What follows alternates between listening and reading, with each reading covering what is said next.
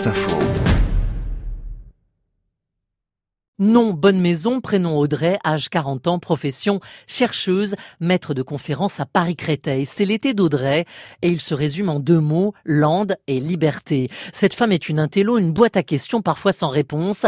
Elle a deux enfants et séparée du père, vit dans Paris chez les bobos, même si elle est plutôt bohème que bourgeoise, comme son été. Je suis dans les Landes, dit-elle, avec un léger sourire fatigué, à Léon, chez mon père que j'adore. Là-bas, j'aime me lever tôt. Je sors dans le jardin. La végétation est un peu tout le monde dort encore, surtout les enfants. C'est mon moment. Je sors pieds nus, je marche sur l'herbe mouillée tout doucement. Cette sensation est merveilleuse. C'est une renaissance, revivre, renaître, avec un seul objectif pour l'été, ne pas en avoir. Je ne me fixe rien, y compris avec les enfants, quand je les ai. J'ai vraiment envie de me lever et de me coucher avec le soleil. Mais pourquoi tant de babacoulisme? Où est donc passée Audrey la Parisienne?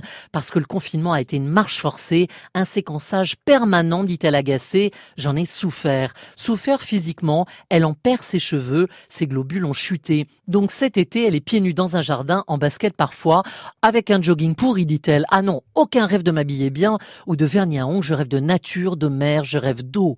Audrey, l'amour et l'eau fraîche, on dirait un film de Romer.